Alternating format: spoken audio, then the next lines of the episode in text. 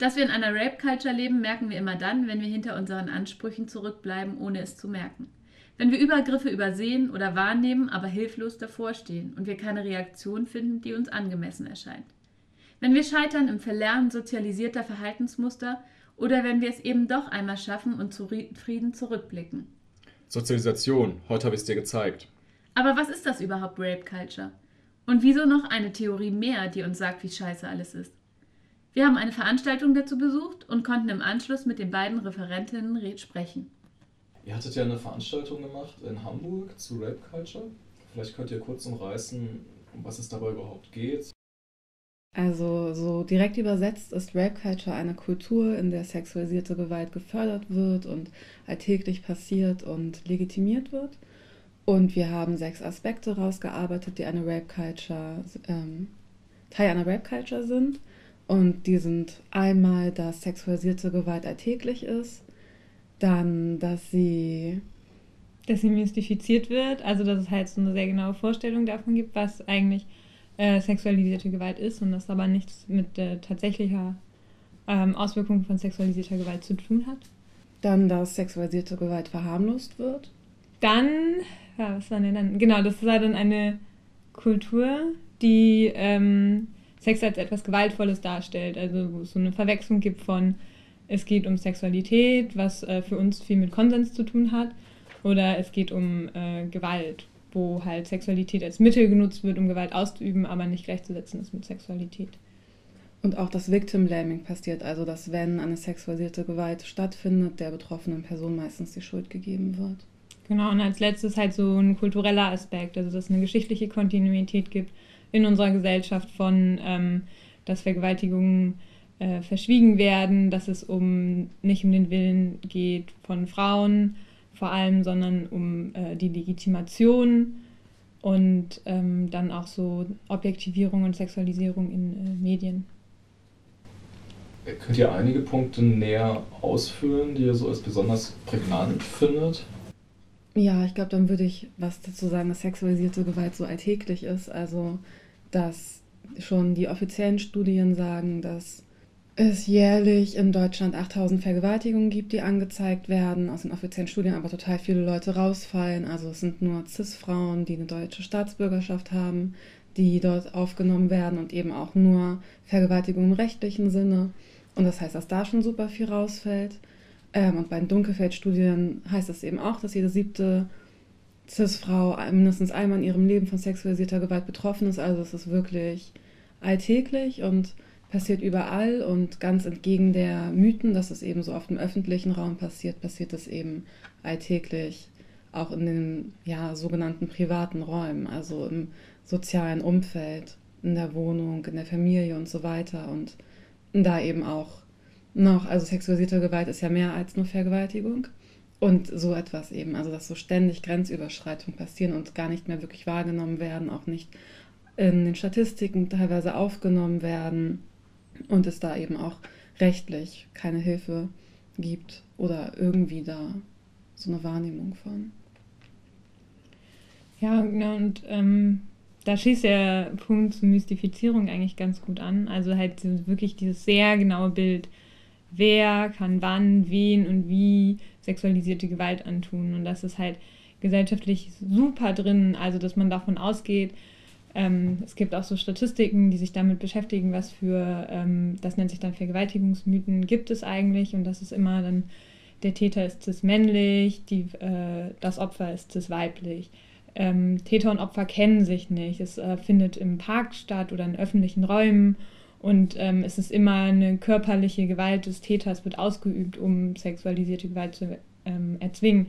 Wenn man sich aber dann so Dunkelfeldstudien anguckt oder generell Studien zu ähm, Gewalt gegen Frauen, dann ähm, erschließt sich ein ganz anderes Bild, nämlich dass die meisten ähm, Übergriffe im, in der eigenen Wohnung zum Beispiel stattfinden. Das ist so der größte Raum, wo Übergriffe äh, stattfinden und das widerspricht natürlich ganz stark diesem eigentlichen Bild von, das ist draußen. Und ähm, dann gibt es immer so ein Verhalten, das äh, Betroffenen abgefragt wird. Also man muss irgendwie ein Trauma danach haben und kann, sollte äh, sich klein machen und irgendwie nicht klarkommen. Und wenn man dann diesen bestimmten äh, betroffenen Bild nicht entspricht, dann kann man eigentlich auch schon gar nicht wirklich richtig betroffen sein. Und dann, das äh, spinnt sich dann so weiter über das Bild vom äh, Täter oder der Täterin, das dann äh, ganz krass auch rassistisch zum Beispiel aufgeladen ist. Also es wird sich irgendwie so ein, im Dunklen, im Park, ein Mann, der irgendwie stark und fremd ist, vorgestellt, was auch so ganz viele kolonialrassistische ähm, Vergleiche drin hat. Also gerade dieses Dunkel und Fremd sind äh, beides so Begriffe, die auch im Kolonialrassismus sehr viel vorkommen, wo das aber dann gar nicht hinterfragt wird, was steht da eigentlich hinter und wer, wer schürt eigentlich diese Angst vor dem öffentlichen Raum, das ja dann auch immer wieder zu Einschränkungen führt im eigenen Leben. Also ich gehe einen Umweg,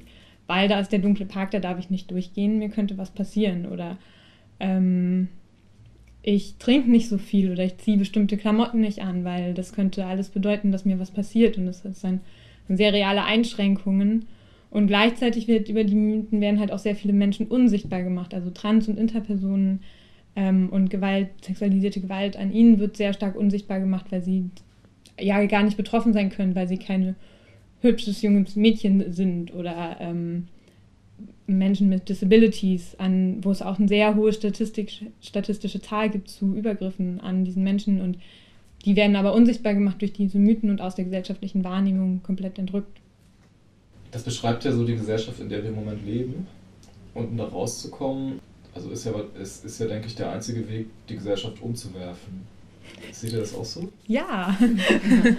auf jeden Fall. Halt vor allem, wenn wir uns anschauen, auf was Rape Culture basiert, eben auf einer binären Geschlechterteilung in Cis-Mann und Cis-Frau, auf dem Patriarchat, aber auch auf rassistischen ähm, Strukturen, auf weißer Vorherrschaft.